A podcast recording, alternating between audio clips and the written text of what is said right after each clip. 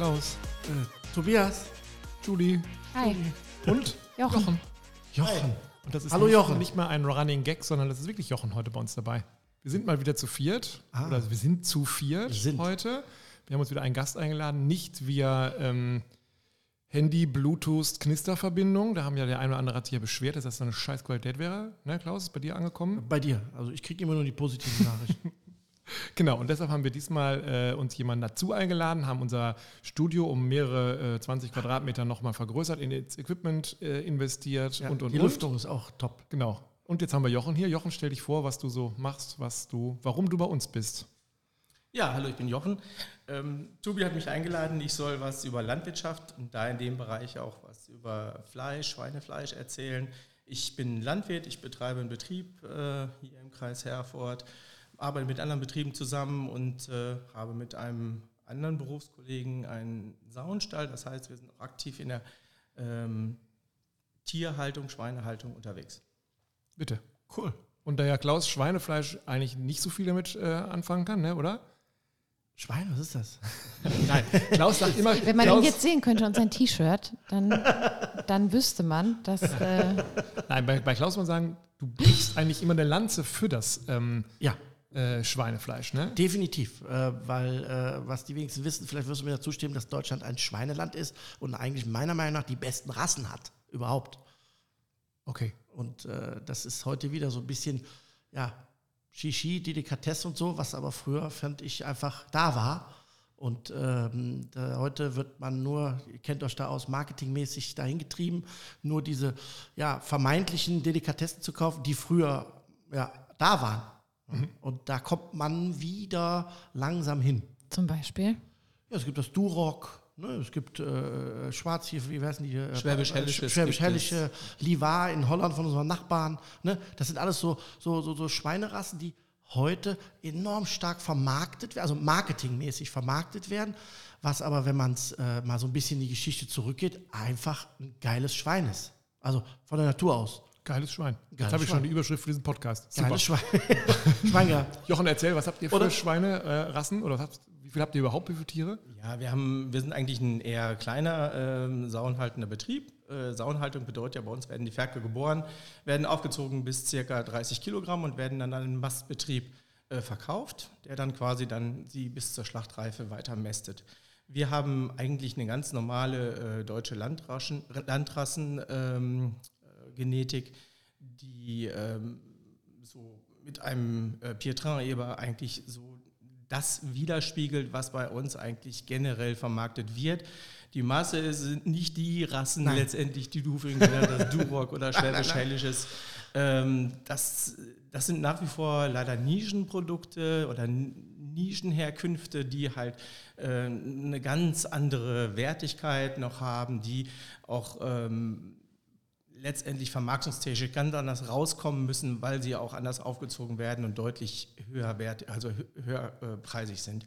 Ähm, das, was wir produzieren, entspricht eigentlich, also Qualität ist immer relativ. Wir können über Qualität reden. Qualität bedeutet letztendlich für den einen, ne, ähm, also fett durchfasertes Fleisch und bei dem anderen ist es so, so wie bei uns, wir sagen, okay, wir müssen an unseren Mester das Tier liefern, was quasi dem Standard entspricht. Das heißt, Magerfleischanteil hoch und so weiter. Und da hat sich in den letzten Jahren noch nichts getan, dass man sagen kann, so die Rassen und bieten ganz anderes Fleisch und das hat sich total, das stimmt nicht. Und die Leute sind im Fleischbereich auch sehr, sehr preissensibel. Das, das Ja. äh, ist nach wie vor, äh, oft kommt es anders raus oder man denkt, hätte sich so viel getan. Letztendlich wird sehr preissensibel Fleisch gekauft und äh, ja, und für uns bedeutet eben die Qualität, die letztendlich vermarktet wird und die bezahlt wird. Das heißt, wir haben ein Klassifizierungssystem, das wird dann halt bei den Schlachtereien, wird das dann angewendet und ja, da sind wir nach wie vor bei den Kriterien, die wir auch vor 20 Jahren hatten. Da hat sich nicht viel verändert, da muss man ganz realistisch sein. Das heißt, der Preis des Schweinekilos oder wie rechnet man oder pro Schwein oder was? Genau, äh, pro sinkt Kilo. der, äh, fällt der auch jetzt in der jetzigen Zeit, wo Lebensmittelpreise eigentlich alle steigen? Kriegt ihr davon was mit oder ist es bei euch gleichbleibend? Also bei uns ist der Preis jetzt gerade wieder mal gestiegen. Das liegt aber daran, dass ganz, ganz viele aufgehört haben. Wir haben momentan hohe Getreidepreise, das heißt, das Füttern ist sehr teuer. Deswegen haben ganz viele gesagt, okay, ich verkaufe lieber mein Getreide und füttere jetzt davon keine Schweine. Und ähm, die haben dann halt aufgehört und das treibt den Preis dadurch, dass halt momentan deutlich weniger am Markt ist. Das ist immer so ein bisschen problematisch, weil natürlich auch aus dem Ausland, Spanien ist ein sehr starker Schweineexporteur mittlerweile, Dänemark äh, und die Niederlande waren auch sehr stark, das hat sich ein bisschen relativiert. Momentan ist der Preis wieder gestiegen, aber wir haben jetzt bestimmt anderthalb Jahre gehabt, wo wir desaströse Schweinepreise hatten. Ganz. Und wo dann halt auch in Stallumbauten, was ja auch gefordert wird und so weiter, es ganz, ganz schwierig war, da noch weiter zu investieren. Und das ist so ein bisschen das Dilemma auch, was wir haben. Wie viel, wie viel Ferkel äh, habt ihr? Also Irgendwie im Schnitt? äh, so eine Sau, die hat äh, quasi so ja, zwölf Ferkel, zieht die groß pro Wurf und das dann irgendwie zwei, zwei, doofe Zahl bei Tieren, aber 2,3 Mal pro Jahr. Und äh, daraus ergibt sich dann die jährliche Ferkelzahl, die, die wir letztendlich dann auch vermarkten können an unseren Mester. Okay. Das heißt, ihr, ähm, bis die 30 Kilo haben, also wiegt man die dann immer oder sagt man irgendwie nach so und so vielen Monaten haben die das und dann gehen die mit dem Transporter zum nächsten und ihr seht wieder zu, dass ihr neue Ferkel von euren Sauen bekommt. Letztendlich ist es so, dass wir, ähm, da, dass ich das ja, das ist ja kein System, wo ich dann sagen kann, jetzt stoppe ich das mal und mache es mal nicht oder so. Die Sauen, die werden ja, ne, die, die, die werden belegt und dann äh, ferkeln sie nach drei Monaten, drei Wochen und drei Tagen. Und ähm, Wirklich nach drei Monaten, drei Wochen und drei Tagen? ja. Ach Quatsch. Das geht schnell. Da kannst du die, die Stoppuhr nachstellen. Ja. Fast. plus, plus zwei, drei Tage. wollte gerade sagen. Plus zwei, drei Ah, Das Tage. ist ja. Ja. Ja. So, genau. Und dann, dann, Klaus hast- wusste das natürlich, nur für alle, die zuhören, den wundert ihr gar nicht. Also, ja. Ja, und dann, äh, dann habe ich natürlich wieder neue Ferkel und die müssen dann natürlich in, in die äh, Aufzuchtstelle äh, dann wieder rein. Da muss dann Platz sein. Das heißt, nach sechs Wochen, die werden dann sechs Wochen sind die Ferkel im Aufzuchtstall, dann nach sechs Wochen kommen die dann halt zum Mester und dann kommen die nächsten Ferkel wieder rein. Also es geht immer so weiter quasi. Das, genau, das ist eine kontinuierliche Produktion, deswegen kann man ja nicht sagen, oh, jetzt ist ganz wenig äh, Fleisch nachgefragt und jetzt höre ich einfach mal auf. Ich muss eine ganze Genetik, ich kann die nicht, äh, bis ich dann quasi so einen ganzen Stall wieder auf und hochgefahren habe, das, das, das funktioniert nicht so auf Knopfdruck. Das, ist, äh, das stellen sich vielleicht viele so vor, das ist aber beim besten Willen nicht so. Und ähm, wisst ihr, welchen Weg diese Schweine weitergehen? Also landen die später in der Wurst oder werden die zum Schweinefilet oder kann man das gar nicht sagen? Oder von allem etwas? Ich denke von allem etwas. Also der Weg ist für uns dadurch, dass wir natürlich wirklich noch vor den Mester sind und vom Mester gehen sie dann letztendlich an den jeweiligen Schlachtbetrieb, wissen wir da eigentlich nicht, äh, was äh, da passiert im Endeffekt mit den einzelnen Tieren. Aber wir haben natürlich dann halt in jedem Tier gibt es dann die Edelteile, dann halt wie ein Filet oder wie ein Schinken und das wird natürlich dann anders äh, genutzt und vermarktet wie letztendlich die anderen Teile, wie Bauch oder wie andere äh, Teile des, des Tieres. Es ist aber schon so, dass, dass ihr im Prinzip mit, mit Kooperationspartnern arbeitet, die sagen, pass auf, ich brauche im Jahr, äh, nehme ich so und so viele Ferkel und die kriege ich in, was ich, keine Ahnung, in drei Wochen Rhythmus 50, 50, 50, 50 und die müssen das und das und das und das, das haben.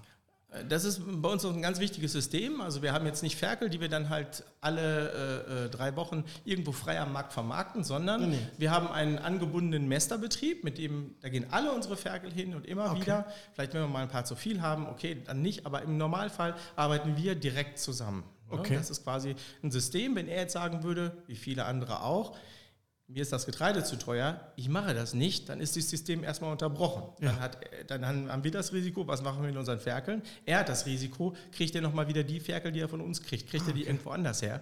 Und äh, deswegen ist man schon ein bisschen aneinander gebunden und so ohne weiteres hört er dann auch nicht auf. Aber in diesem Frühjahr bei den hohen Getreidepreisen hatten wir natürlich echt die Bedenken, dass er sagt, nee, mache ich nicht, weil die Preise dann halt auch noch wirklich desaströs waren. Und das ist nur einer. ja, einer.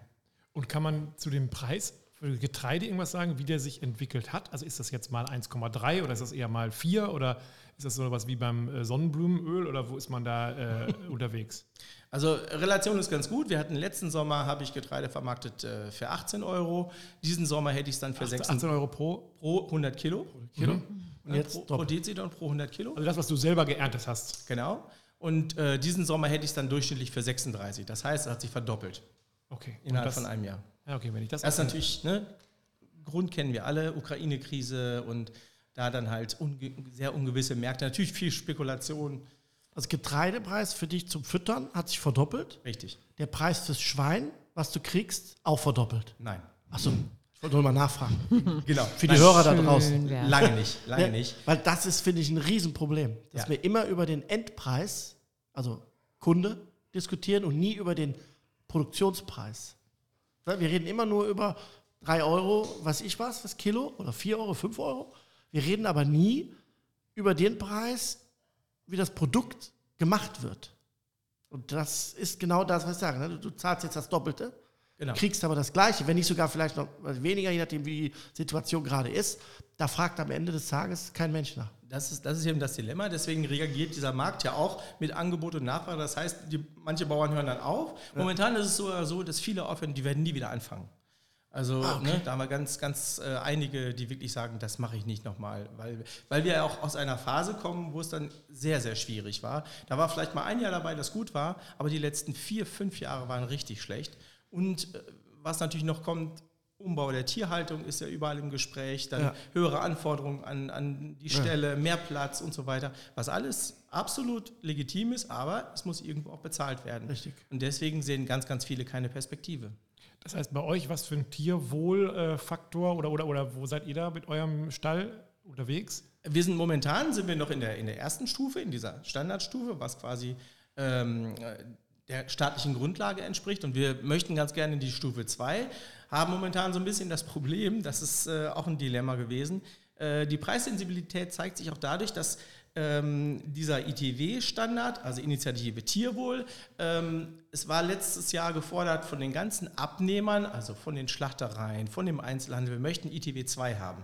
Diesen Sommer ähm, war dann plötzlich, nein, lieber ITW 1 Tiere, das heißt ein niedrigerer Standard, weil die Leute das nicht bezahlen wollen, weil wir unser Fleisch nicht loswerden. Das heißt, du hast einen Stall umgebaut, hast investiert, Zehntausende Euro und auf einen anderen Standard gebracht und dann sagen sie auf einmal, diesen, diesen Bonus, diesen ITW-Bonus kriegst du nicht, weil wir können es nicht vermarkten. Wir wollen Tiere mit niedrigem Standard und das ist so Ausdruck für uns, dass wir uns überhaupt auf nichts verlassen können. Das, das Schlimme ist ja, dass dieser äh, Standard 2 ja gefordert wurde.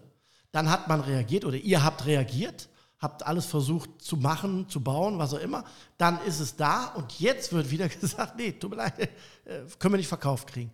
Also, ist das so der Eindruck als Landwirt, dass man sagt, äh, das ist so ein bisschen Romantik, aber dann, wenn es ans Portemonnaie geht, ist man doch nicht bereit, äh, etwas tiefer in die Tasche zu greifen? Das, genauso äh, stellt es sich für uns dar, ne? dass wir da schlicht und ergreifend so ein bisschen uns alleine gelassen fühlen von der, der öffentlichen Meinung, von dem, was man machen sollte und so weiter, aber dann letztendlich auch von der Bereitschaft zu sagen, okay, dafür fasse ich ins Portemonnaie. Das, ähm, ja, da verliert man so ein bisschen den, den Glauben und deswegen hören auch ganz, ganz viele auf, weil sie einfach sagen, ich sehe da grundsätzlich keine Änderung am Markt und auch keine Perspektive. Fängt das im Markt irgendjemand auf? Also gibt es jetzt welche, die sagen, okay, ich habe bisher 200 Schweine, ich, ich weiß gar nicht, was die Größenordnung ist, eine passende. Ich habe 200 Schweine gehabt, jetzt merke ich, um mich rum hören viele auf, dann bin ich jetzt derjenige, der expandiert und sagt, dann mache ich jetzt eben 300 Schweine oder sowas? Oder ist man da sehr zurückhaltend? Expansion haben wir momentan eigentlich gar nicht, weil alle darauf wirklich warten, was passiert. Und bei diesen hohen Futterpreisen, was ich vorhin sagte, sowieso nicht. Äh, ne? Wenn ich dieses Futter so teuer zukaufen muss und dann halt mein, mein Gewinn mehr als ungewiss ist, äh, dann, dann fängt das momentan keiner auf. Alle sagen, okay, ich, ich habe jetzt vielleicht eigenes Futter und kann das für mich so in irgendeiner Form kalkulieren. Der Preis geht jetzt hoch zum, zum Winter. Aber äh, perspektivisch, dass ich jetzt auch meine Produktion ausdehne, das sehen wir nicht. Dass Stallkapazitäten bei anderen dann steigen. Merkt man denn überhaupt, dass der Konsum von Schweinefleisch zurückgeht oder ist das gleichbleibend? Also das ist auf jeden Fall ein Thema. Der Konsum geht definitiv zurück. Das ist vollkommen klar. Schweinefleisch hat ein äh, schlechtes Image, vollkommen klar. Das ist so. leider. Hm? Leider. Ja, wie gesagt, man, man, ne, man muss über Menge diskutieren. Das ist, glaube ich, der entscheidende Faktor. Aber ich glaube nicht, dass wir ein schlechtes Produkt äh, haben. Aber ähm, insgesamt, durch das Image und so, geht der Konsum zurück. Ähm, was in meinen Augen nicht schlimm ist, wenn man dann sagen könnte, okay, wir produzieren höherwertig, wir ändern unsere Stelle, wir machen einen Auslauf und so weiter und dann verkaufen wir weniger Fleisch zu einem besseren Preis. Für mehr. Genau. Das wäre, das ist in meinen Augen der Weg, der gegangen werden soll, aber die Wahrheit momentan liegt noch ganz woanders und ist einfach bei der Preissensibilität. Das heißt, wo, an welcher Stelle müsste zuerst das Umdenken oder das ja, Ändern von Verhalten stattfinden, damit das aufgeht bei all den Beteiligten im Prozess? Letztendlich glaube ich schon, dass es, dass es dann so ist, dass wir dann halt von der Masse auf die Klasse kommen müssen. Und das bedeutet für mich dann, dass die Leute sagen, okay, wenn ich Fleisch esse, dann kaufe ich hochwertiges Fleisch. Ich gucke vielleicht bei mir in der Region, gibt es einen Direktvermarkter, der einen alternativen Weg geht. Und um dadurch dann halt auch Signale zu setzen für, für einen größeren. Natürlich, die meisten werden weiter im Supermarkt kaufen, das ist Ja. vollkommen klar, da muss man ganz realistisch sein. Aber diese Signale sind, glaube ich, wichtig und dass man halt dann kontinuierlich sagt, okay, es wird weniger Fleisch, aber deutlich höherwertigeres Fleisch gekauft und dann äh, sehe ich da auch eine Perspektive für, für ein paar äh, Schweinehalter. Aber momentan ist das halt einfach ganz, ganz schwierig. Es wird ne, nach wie vor Fleisch konsumiert, in einer gewissen Menge auch, aber es äh, ist halt preissensibel total. Und, und äh, wir haben so ein bisschen auch das äh, Gefühl, dass der Einzelhandel einfach immer auf seine Marge guckt.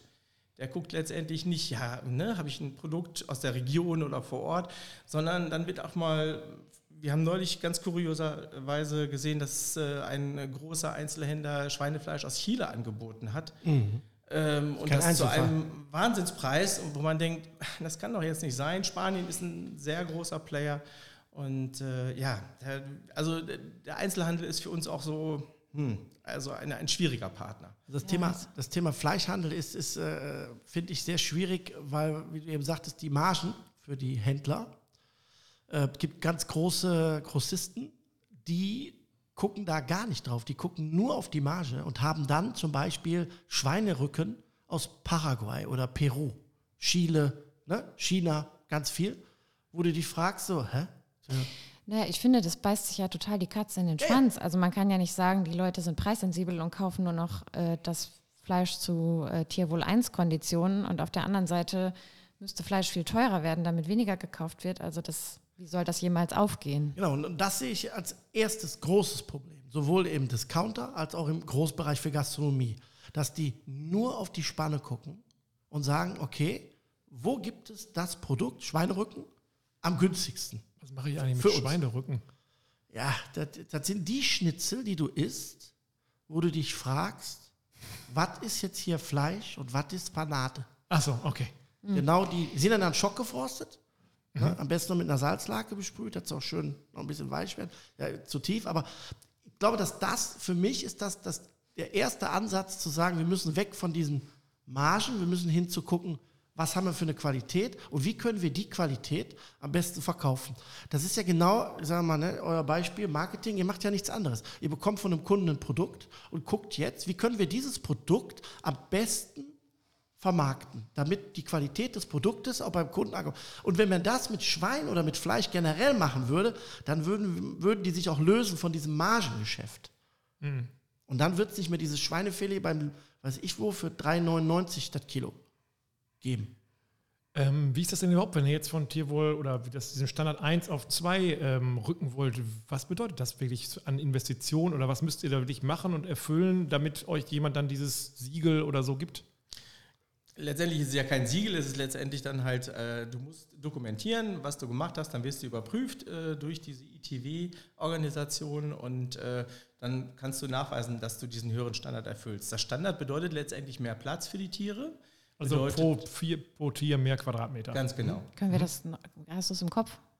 Ähm, ich glaube, wir, sind, wir haben eine Standardgeschichte von 0,7, 0,8 Quadratmeter pro Marschschwein, dann bist du bei 1 bis 1, ich glaube 1,1 oder so Quadratmeter. Das ist erstmal nicht viel, aber wenn du deine, deine Stallfläche kalkuliert hast, so und so viele Tiere kann ich da halten, und dann hast du so und so viel weniger Tiere, die du halten kannst, das klar. geht natürlich auf die Ja. Wirtschaftlichkeit, vollkommen Ja. klar. Äh, dann äh, geht es darum, dass dann viele jetzt dann halt Fensterflächen äh, zusätzlich, also Tageslichtkontakt, äh, dass das halt eine gewisse Menge an Fensterlicht, du musst Fenster reinbrechen und dann die reinbauen. Gibt es das bei Tierwohl 1 gar nicht? Doch, die doch, Pflicht? auch. So, Aber okay. es ist halt noch eine andere Dimension. Ja, ne? okay. Ähm, dann geht es äh, Raufutterangebot, dass da so Automaten sind, wo dann irgendwie Stroh drin ist oder, oder anderes Rauffutter, dass das angeboten werden muss.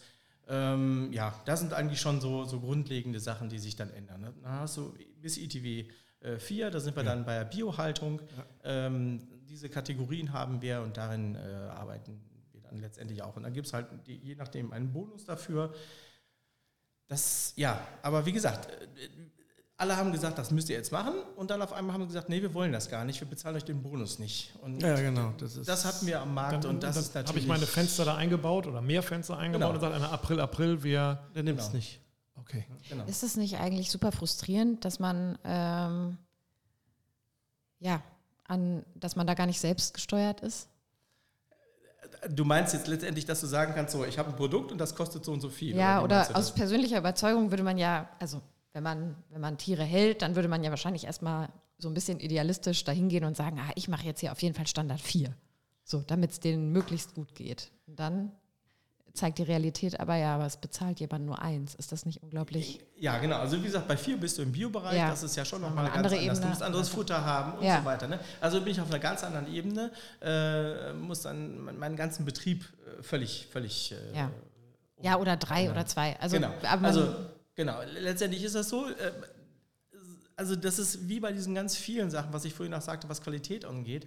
Wir brauchen eine Sicherheit, die der Markt letztendlich bringt. Das heißt, wir brauchen eine Sicherheit der Abnahme, dass dann halt Leute Genau. wirklich sagen, so, ich bin bereit, das zu tun. Und dadurch sind wir wieder beim Thema Preissensibilität. Dadurch, dass das eigentlich bei vielen Leuten an erster Stelle steht, ähm, fehlt da die Sicherheit, dann auch wirklich äh, in diesen Bereich zu investieren. Auch wenn du selber sagst, ich, ich finde das gut für die Tiere, ne? ich finde das vollkommen in Ordnung. Nur dieses Invest letztendlich, also wir reden ja jetzt auch nicht irgendwie von, von so einem äh, Bilderbuchbauernhof, sondern wir wollen damit ja quasi dann äh, unsere Familie ernähren, wir Ja, möchten logisch. halt investieren, wir möchten äh, auch für die nächste Generation den Betrieb erhalten. Das vergessen auch immer viele, weil das ist eigentlich immer, wenn ich einen Betrieb übernehme und den auch geerbt habe, dann ist es natürlich ein Generationenvertrag. So ein bisschen, mein, eigentlich der Anspruch sollte sein, wenn ich eine gewisse Größe habe.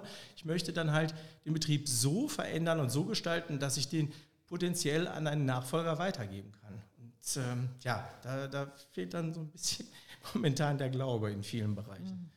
Das glaube ich. Ich hatte mal, ähm, ich habe auch viel mit Schweinezüchtern zu tun, da hatte ich auch mal so eine Diskussion und da war dann auch einer, der hatte auch geerbt, ne? also auch Hof übernommen und super. Und der hat dann gesagt, ja, ich, äh, nehm, ich kreuze dann, ne? also ich mache mal eine super Rasse, dass wir ein tolles Fleisch kriegen. Hat er auch gemacht, haben ihn alle vorgewarnt und am Ende hat er den gleichen Preis bei Abgabe bekommen wie vorher. Und er hat die Welt nicht verstanden. Er sagt, er hat- ich habe doch ein viel besseres Produkt, ihr könnt nicht gemacht. Ende vom Lied war, wieder da, wo eben auch wart, der hat es dann nicht mehr gemacht, weil er es nicht abgenommen bekommt. Das heißt, er hat einen Mehraufwand gemacht, hat besser, sagen wir mal, ne, gezüchtet und hat es nicht abgenommen bekommen. Und das ist ja bei euch genauso. Ihr könnt ja theoretisch könnt ihr alles machen, aber es muss ja dann auch jemand abnehmen. Ja, das meinte ich eben, genau. Genau. Genau das, was Julie vorhin Ja. sagte, Genau. spiegelt das ja wieder. Genau ne? das. Du bist ambitioniert, du kannst du hast eine machen. Idee und möchtest diese Idee ganz gerne umsetzen und dann wirst du knallhart mit den Marktrealitäten konfrontiert. Das ist die Marge. Die gucken nur auf die Marge und nicht, wer es macht. Und ist es ein äh, deutsches Phänomen oder sind andere Länder da weiter? Oder? Also es ist ähm, äh, schon ein stark deutsches Thema. Ja. Preissensibilität, was Lebensmittel angeht, äh, Stellenwert von, von Lebensmitteln, Lebensmittel von, von ja. Mahlzeiten überhaupt generell. Ne? Ein Freund von mir ist Franzose und da hat so eine Mahlzeit einen ganz anderen Stellenwert. Und äh, dann ist es, glaube ich, auch nicht so entscheidend, was das einzelne Produkt kostet. Dann bezahle ich auch gerne mehr, aber das ist mehr so ein ja, so ein Eventcharakter, es ist Lebensgefühl, ich, ich verbringe mehr Zeit damit und so. Und ich glaube, das ist, also ich glaube, in manchen Ländern, er sagt auch, das ändert sich, dass das, dieses deutsche Phänomen überträgt sich so ein bisschen, leider. Aber es ist schon noch ein. Unterschied. Ja. Lass uns mal eine Lanze brechen für das Schweinefleisch. Ähm, Klaus, was spricht dafür? Also spricht die Vielseitigkeit äh, definitiv dafür, ähm, weil du kannst aus dem Schwein wirklich viel Leim machen. Du kannst es dämpfen, du kannst es kochen, du kannst es puschieren, du kannst es grillen, du kannst es braten. Ja, ähm, also es ist wirklich enorm vielseitig. Es ist vom Geschmack her so, dass du dass das Schweinefleisch, ähnlich wie das Kalb, sehr dankbar ist. Ne? Du kannst es scharf machen, du kannst es würzen, also du kannst alles damit machen, ohne dass es da irgendwo, äh, sag ich jetzt mal, eine Beeinträchtigung gibt. Und ich finde einfach, ich, mir fehlen beim Schwein im, im Handel die klassischen alten Cuts, die Zuschnitte. Wenn ich einen Schweinebauch haben will, dann will ich da zwei Zentimeter dickes Fett haben. Wenn ich ein Kotelett haben will, ja, dann will ich da eine richtig schöne, fette Schicht drin haben an Fleisch. Dass die einzelnen Fleischmuskeln richtig schön mit Fett umrandet sind. Das ist ein Problem, das kriegst du heute kaum noch. Das will das keiner also, kaufen, Ich wollte sagen, weil es keiner mehr kaufen will. weil es keiner mehr kauft. Ja, aber da, das macht für mich das Schwein aus und das, das, und das ist dann auch Geschmack. Ja? Also nicht nur das reine Fleisch, sondern auch vom, vom Schwein.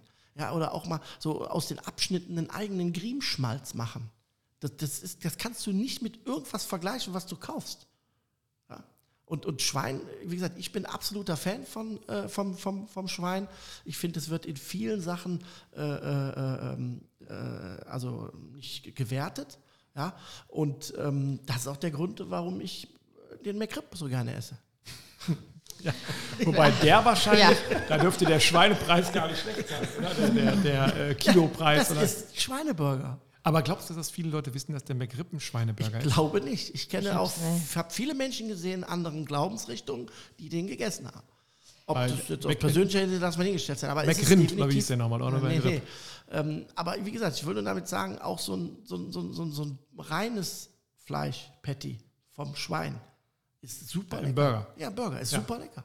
Also ich, ich liebe Schwein absolut und ich esse auch gerne Schwein. Oder so ein Schweinebauch über 18 Stunden gesmoked. Ja? Oder die Krönung für mich, Schweinebauch 72 Stunden im sous nur mit Meersalz und dann auf dem Speckstein ausgebacken. 72 im sous bei wie viel Grad denn? Da beißt du rein, 64. Da beißt du rein, das, das ist so weich, so zart, so lecker. Ja, dann hat der außen, ist der kross, ganz kross. Und dann beißt du da rein. Oder so einen schönen Pochetta. Außen, ne, die Schwarte. Mega. Also ich finde Schwein. Wenn ihr Klaus gestikulieren Ja, könntet. mein, mein erfolgreichster äh, Post war das Rindschwein. Das Ich habe also ein Rostbeef in einem Schweinebauch mit Schwarte eingepackt und habe den auf dem Grill in zwölf Stunden gesmoked und dann rausgeholt. Außen kross, dann dieser weiße Rand von dem Schweinebauch und in der Mitte rosa, 55 Grad im Kern, das Rostbeef. Super lecker. Aber der, die meisten Deutschen, würde ich sagen, können heute kaum noch was mit einem Kotelett anfangen, oder? Weil es äh, so selten geworden ist? Oder wo- woran liegt das? Es ist, es ist vom Markt ähm, so ein bisschen, jetzt muss man auch den Metzgern so ein bisschen die Stange halten. Der hat einen Sch- einen Schweinerücken äh, Rücken oder Schweinebauch da reingelegt oder Kotelett mit so viel Fett, normal. Dann ist der Kunde gekommen und hat gesagt, äh, kannst du mir abschneiden. Ne? So, das ist so, das ist statistisch. Kaufen immer noch 75 Prozent der Frauen ein im Haushalt, das ist so. Und die kaufen erst recht nichts mit Fett. Das ist so. Kommt nicht von mir, das ist statistisch so. Also hat natürlich der Metzger sich angepasst. Also was hat er gemacht? Spätestens Mittwoch hat er das Fett abgeschnitten. Und dann hat er das auch verkauft bekommen. Ja, aber die Frauen haben doch auch schon vor 50 Jahren eingekauft. Vor Aber 50, fettiger. vor 50 Jahren war das Fett auch noch Bestandteil der Ernährung. Das ist heute nicht mehr so. So. Und ähm, äh, dann ist es auch so, dass man, dass man äh, immer versucht hat, ähm, so mager wie möglich zu werden. Und dadurch ist das Produkt Schwein in der Qualität, also in, der- in, in, dem, in der äh, Textur, für mich persönlich nach unten abgesagt, weil dir fehlt einfach der Geschmack vom Fett. Das ist so. Und auch das intramuskuläre Fett im Schwein will ja auch keiner mehr haben, es sei denn, du schreibst Iberico drauf. Oder Duroc oder sonst irgendwas. Ja? ja? So. Und das finde ich einfach schade. Und da haben wir uns so ein bisschen dahin zu entwickelt, ja, dass wir dann wirklich immer mager, hell und günstig. Wir Mhm. Und nehmen uns umgekehrte aber, Reihenfolge. Genau. Wir nehmen uns aber Geschmack, Textur und Optik, finde ich. Okay. Jochen, dein Lieblingsstück vom Schwein? Oh, also, Oder du isst gar kein Schwein? Ich esse nur Hase. ja, ja, ja, ja, genau. Nein, nein, ich, also, ähm, ich, ich mag ja schon, äh, ich bin beim leckeren Schinkenstück einfach. Das ist äh, sehr schön, ne? äh, auch von, von seiner Form und, und so. Also, das, das ist schon, schon, schon was Gutes, ja. Genau. Wobei ähm, ich, ich auch immer denke, wir haben uns an so einen Geschmack gewöhnt letztendlich. Das ist ja immer auch, dass wir, ähm, dass es so einen Standardgeschmack gibt, der sich dann halt eingeschlichen hat und so und dann ist das irgendwie in Ordnung und dann äh, das andere kennt man gar nicht mehr so oder es ist einem schnell zu intensiv. Das ist dann Das halt bei ist diesen nämlich- alten Rassen nämlich auch das Ding, wir, ich kenne das Schwäbisch-Hellische, ich kenne aber Bunte Bentheimer, ein Freund von Bentheimer, mir, mega. Bunte Bentheimer, ganz, ganz toll, Ja. ganz besonderes Fleisch und es ist einfach, ähm, ja, vom Geschmack her viel intensiver und viele sagen dann, das ist mir zu intensiv. Ich, ich habe halt andere ähm, Gewürze und so weiter, die ich jetzt für den Geschmack verantwortlich mache, sage ich ja mal, aber gar nicht mehr das Fleisch an sich. Und das ist ein, äh, ein Riesenunterschied, glaube ich, zu früher. ich, ich sage dazu, kein Unterschied, das ist ein Problem. Ja, Ne? ja. Weil du, du bekommst ein, ein, ein, ein super hochwertiges Produkt, was eigentlich das Produkt ausmacht, Schwein. Und dann kommt genau das, was du gerade sagst, ist, äh, das schmeckt ja ganz anders. Schmeckt ja nach Schwein. Ja, was ist das? Nee, d- nee, nee, nee, das ist mir zu stark.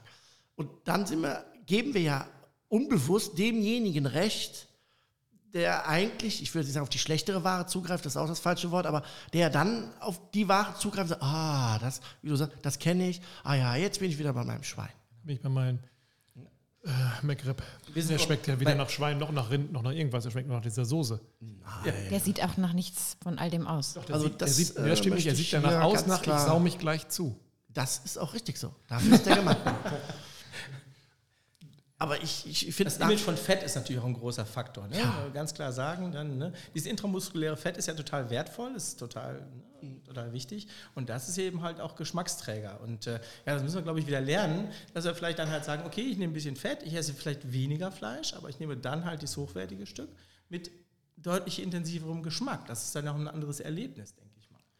Wie ist das denn überhaupt so als, ich sage jetzt mal Schweinebauer, obwohl das nicht falsch verstehen, wenn man das heute ist, wird man da schon, also führt man da viele Diskussionen, dass die Leute sagen, naja, du machst dir dieses, ich denke jetzt mal äh, überspitzt gesagt, Tönnies äh, äh, Schwein, das so was so genau genormt ist und so und die armen Schweine und die armen Tiere und sowas, ist das mehr geworden, dass man sich da rechtfertigen muss, auch wenn es vielleicht darum geht, einen neuen Schweinestall zu bauen oder irgendwie zu expandieren oder so?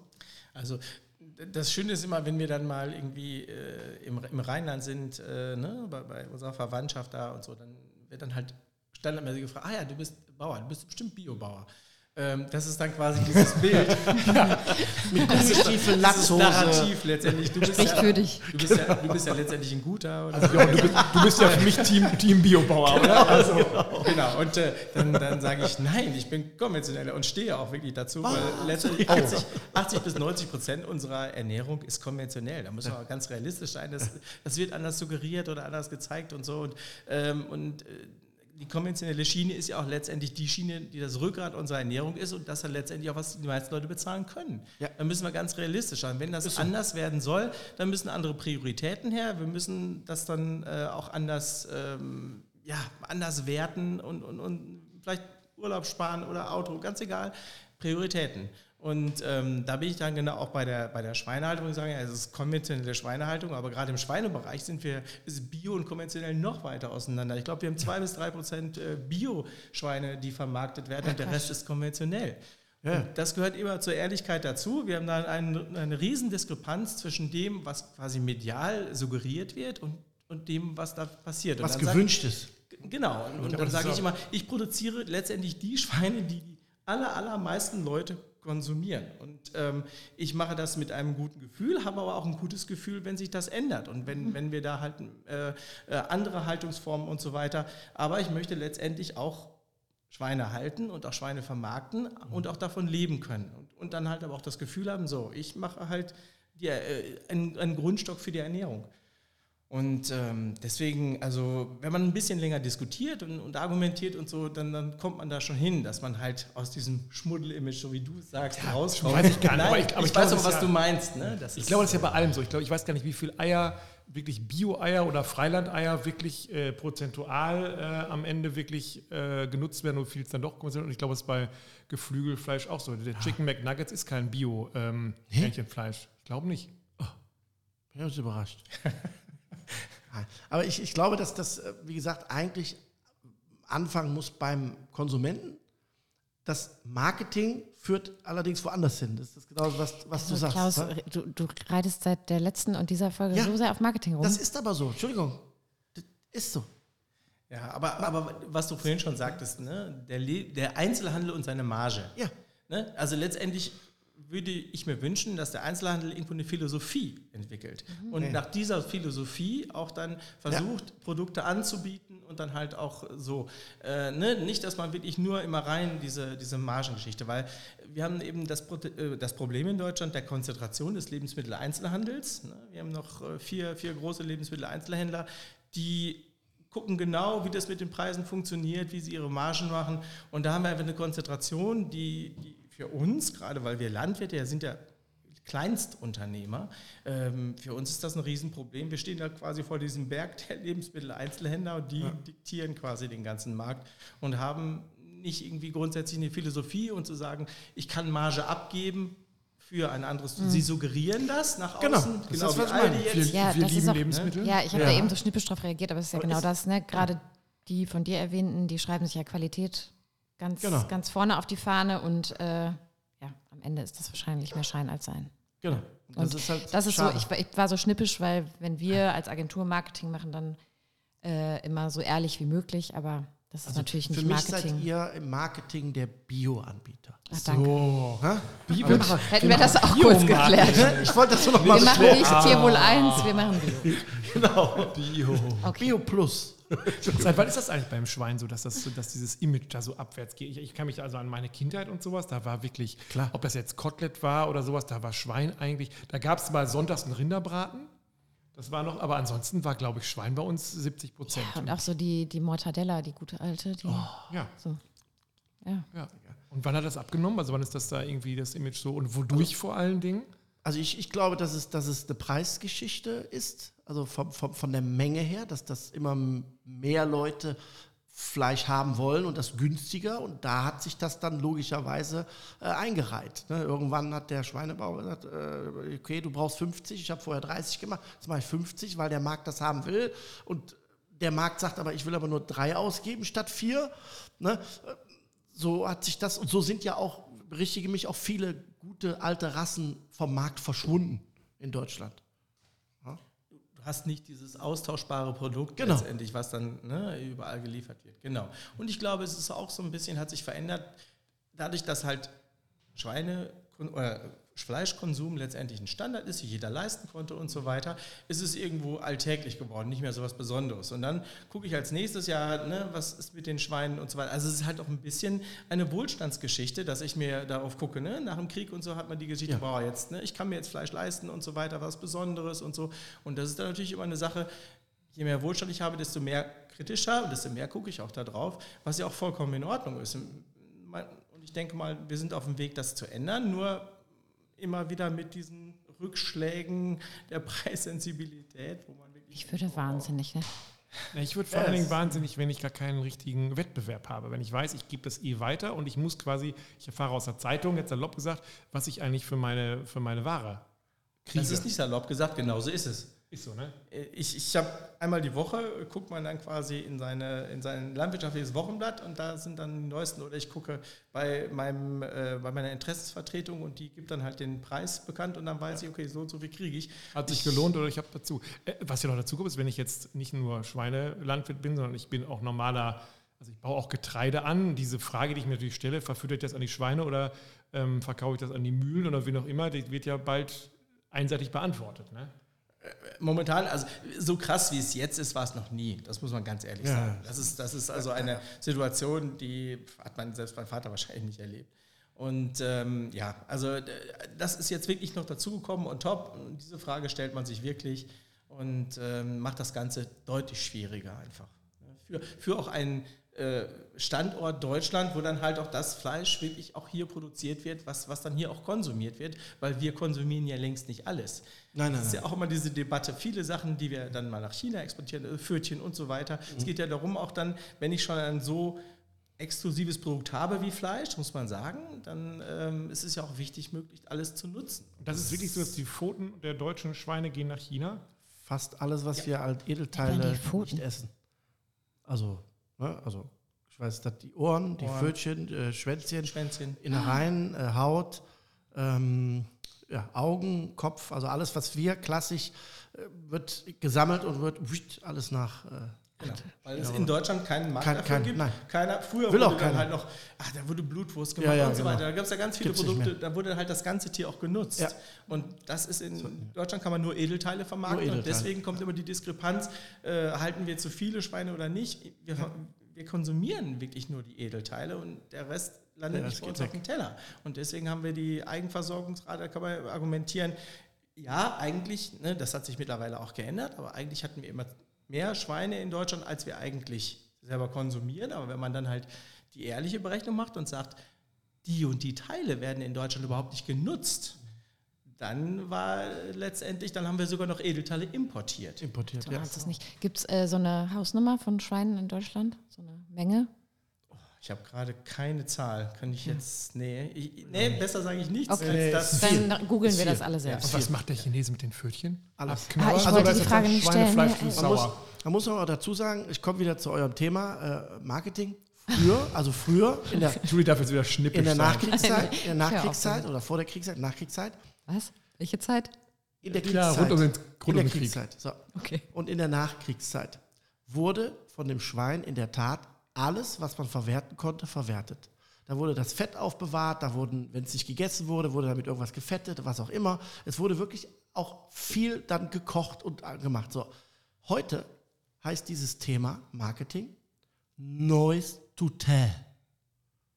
Da schreiben Kollegen Bücher drüber, über das, was früher Standard war, ja, ist heute durch das Marketing was ganz Besonderes. Also heute bist du der absolute Supertyp, wenn du sagst, ich betreibe Noise to Tell, ich verwende alles vom Schwein. Nose. Das war früher Klaus, normal. Nose. Oder Noise? Von Noise? der Nase. Nose. Nicht Nose. vom Leisen, sondern Nose. von der Nase. Egal. Noise. Also Nase bis Was Schwanz. habe ich gesagt?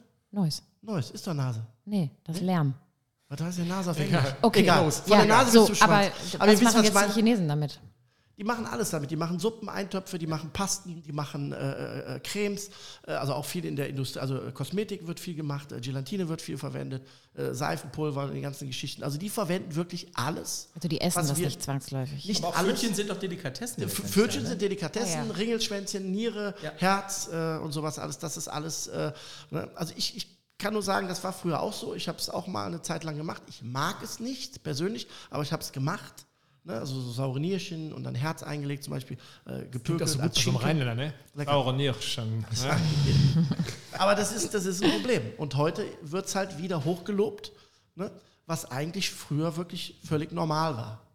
Kann man irgendwie einen Ausblick geben als Schweinelandwirt, dass man sagt, äh, wo geht die Reise eigentlich hin? Also ist jetzt die Hoffnung da, wenn man sagt, okay, wenn der Ukraine-Krieg irgendwann beendet ist und sich die Getreidepreise vielleicht wieder stabilisieren und wenn das mit dem Dünger vielleicht auch irgendwie geht, dass man irgendwann sagt, okay, ich kann als jemand, der mit Schweinen Geld verdient, auch wirklich überleben? Oder sagt man, das ist eigentlich eh eine aussterbende ähm, ja, Geschäftsidee?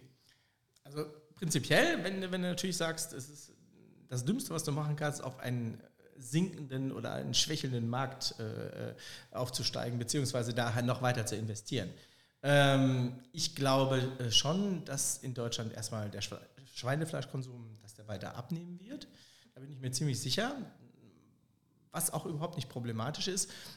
Für mich ist nur die Frage, ob dann halt bei dem, was noch übrig bleibt und wenn das dann halt auch äh, qualitativ anders sein soll, ob es dann noch genug Schweinehalter gibt. Weil momentan, ähm, wenn du diskutierst mit Berufskollegen, dann bestimmt die Hälfte sagt, ich kann es mir nicht vorstellen, ich höre lieber auf, weil wir natürlich auch äh, andere Auflagen bekommen. Wir sollen halt äh, äh, Frischluftkontakt äh, haben und äh, die Tiere sollen deutlich mehr Platz haben, sollen ganz anders gehalten werden. Die Abferkelbuchten sollen halt Bewegungsbuchten sein und so weiter. Was alles in sich gut ist, was aber natürlich bedeutet, ich kann deutlich weniger Tiere halten, ich muss richtig viel Geld investieren und ich muss eine Baugenehmigung bekommen. Wenn ich jetzt nämlich meinen Stall aufmache und mache quasi dann halt so eine Veranda oder so eine Terrasse, wo die Tiere dann Schweineveranda. genau, dass die dann halt sich auch draußen aufhalten können und so weiter, dann muss ich eine Genehmigung kriegen, weil die Ammoniakbelastung ist dann diffus. Momentan ist es so, es geht alles über Schornsteine raus, ganz gezielt nach oben und so weiter. Aber wenn ich im Kreis Herford wohne und habe immer irgendwo eine Wohnbebauung in der Nähe, dann habe ich eine diffuse Ammoniakbelastung und das werden die Leute nicht so toll Da werden finden. sich die Nachbarn bedanken. Ist auch ein Genau, schöner das- Begriff, irgendwie diffuse Ammoniak. Es stinkt nach Pisse, könnte man noch sagen. Ja? Ja, könnte man auch sagen. Das ist jetzt nicht professionell, Tobi, aber Aber es meint das Gleiche. Mach einen Piep drüber. Ja, genau. Aber so, und da, da sehe ich dann für viele, äh, auch gerade hier im Kreis Herford, ähm, ja, schon echt Riesenprobleme, weil ja, diesen, diesen Diskurs mit der Bevölkerung zu führen, das wird, wird schwierig. Ja. Und ähm, ja, und man muss immer ehrlich sein, wir sind ein unheimlich dicht bevölkerter Kreis. Hier wird halt eine gewisse Menge an Schweinefleisch immer nachgefragt, aber die wird dann hier auch nicht mehr produziert werden, wahrscheinlich. Und ähm, ja, das ist so ein, so ein wirkliches Dilemma, in dem wir dann stecken. Und Perspektive Abschluss. sehr ungewiss. Klaus, erzähl uns doch was richtig Schönes vom Ja. Schwein, wo du sagen würdest, wenn man das mal macht oder wo so ein kleines Ja. Rezeptchen oder sowas, wo du sagst, Also man auch mal ausprobieren einfach, soll. Ich liebe ja den Schweinebauch. Ach so. Ähm, Schweinebauch, äh, Schwarte abmachen, in Würfel schneiden, schön Rapp machen, in eine Schale, 120 Grad, drei Stunden. Danach mit ein bisschen Butter, Zucker, Honig, Barbecue-Soße, nochmal eine Stunde, hast du die leckersten Pork Belly Burn Ends, die du essen kannst. Pork Belly Burn, Burn Ends. Ends. Und was gibt's dazu? Nichts. Schön Coleslaw und Brot, mehr brauchst du nicht. Und die mache ich indirekt drei Stunden und dann nochmal In Butter, Zucker, Honig, ein bisschen Barbecue und nochmal eine Stunde. Endlich wieder Butter. Ja, la. die deutsche Butter.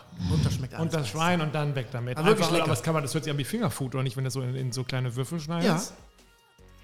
aber viele Finger. Jochen, Danke, Jochen. Jochen, danke Ja, für danke deine dir. Tschüss. Ciao. Ciao.